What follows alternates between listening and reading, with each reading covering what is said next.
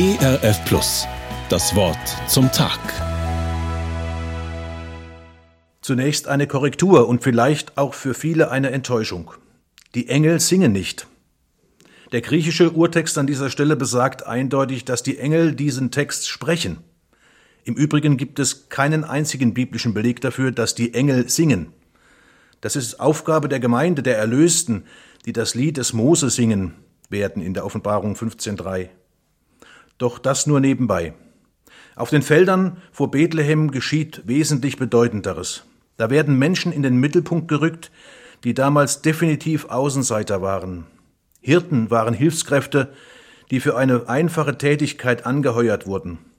Das waren nicht mal unbedingt ihre eigenen Schafe, die sie da hüteten, und ihre gesellschaftliche Stellung war untergeordnet. Sie waren keineswegs die Zeugen, die man sich gesucht hätte, um etwas zu belegen, was schier unglaublich war.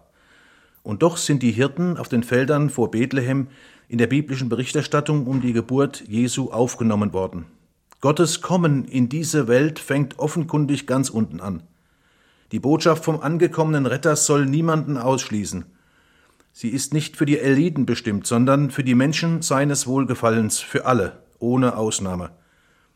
Die Hirten werden in der Nacht mit großem Aufwand informiert, dass der Messias in der Stadt Davids angekommen sei, und sie sollen sich deshalb in Bewegung setzen. Für jüdische Empfänger einer solchen Botschaft war das eine explosive Meldung. Der seit Jahrhunderten erwartete Messias ist nun plötzlich da. Die Hoffnungen vieler Generationen sind erfüllt. Wie wird das nun sein? Euch ist heute der Heiland geboren, der der Messias ist, der Herr in der Stadt Davids. Das war schon eine geballte Ladung für die einfachen Leute von der Viehweide. Sie lebten mit der jüdischen Messias-Hoffnung und hatten ihre konkreten Vorstellungen davon. Aber dass ihnen das jetzt und so passiert, das war völlig jenseits jeder Erwartung. Sie hatten vom Messias ein irdisches Friedensreich erwartet, aber das war nicht in Sicht. Was wir in den letzten Monaten erlebt haben, spricht eine gänzlich andere Sprache. Was fangen wir also mit der Engelsbotschaft an?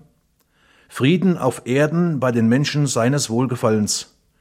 Ist da von einem anderen Frieden die Rede? Das muss wohl so sein.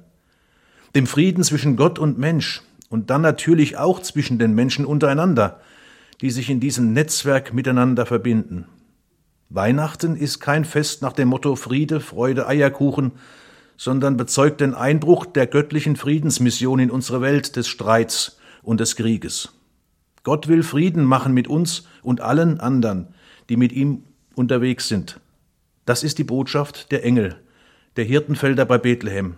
Das ist auch immer noch unsere Botschaft als Christen an diese friedlose Welt. Euch ist heute der Heiland geboren. Ergreift die Gelegenheit. Sucht und findet den Frieden in eurem Herzen und mit eurem Nächsten.